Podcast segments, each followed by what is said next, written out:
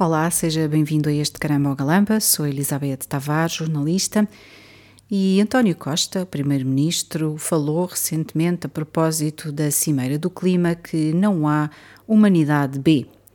E falou que é necessário uma atuação mais rápida e uh, haver aqui medidas para uh, podermos proteger o planeta. Ora, parece que afinal existe humanidade B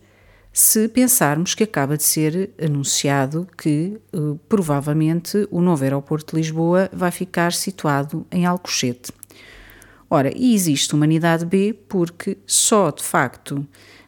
num país corrupto e numa uh, altura em que de facto o planeta está com esta praga de governos corrompidos, é que se pode pensar eh,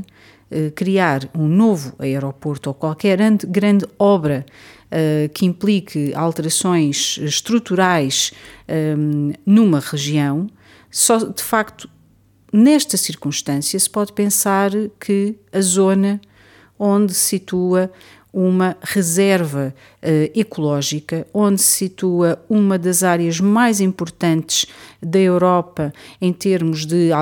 mais de centenas de espécies que utilizam esta zona do estuário do Tejo na sua rota uh, de migração entre o norte da Europa e África, e de facto só num país muito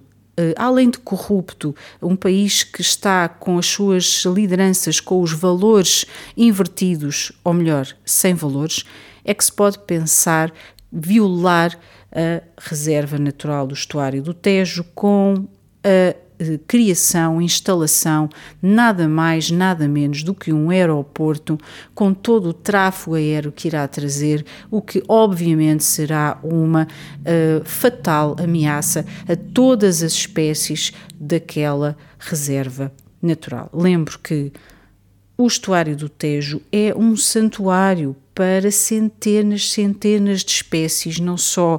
aves, mas também para muitas outras espécies uh, que existem nas águas e uh, os vários, o, o, o, grande, enorme ecossistema daquela região que favorece a vida e é uma área extremamente importante na Europa. Ora, pensar-se que de repente ali pode haver uma grande obra e, sobretudo, uma obra como um aeroporto, nem vale a pena fazer um estudo de impacto ambiental, que será obviamente feito de forma corrupta, porque qualquer estudo de impacto ambiental que fosse feito para a construção de uma mega infraestrutura como, como é um aeroporto, é que se pode pensar que poderia passar num estudo de impacto ambiental. Não há medidas que minimizem para o ambiente e para estas espécies uh, que uh, vivem naquela zona e que passam pelaquela zona, não há medidas que minimizem o impacto fatal que terá a construção do aeroporto. Mas uh, vem também revelar este anúncio do aeroporto outras questões e a par de eh, também o anúncio relativamente ao TGV, vem mostrar que em Portugal eh, é sempre o mesmo tema, não é só em Portugal, mas é sempre o mesmo, o mesmo esquema que se aplica. Se um governo cai, se há uma crise política, se há uma crise com o Presidente da República, se há a crise que for,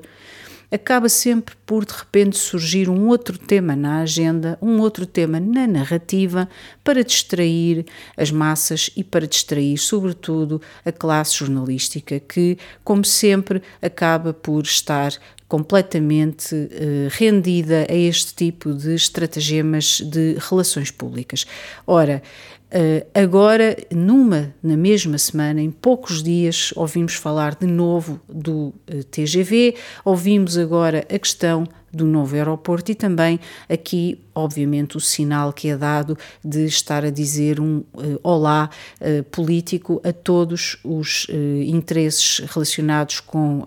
as construtoras,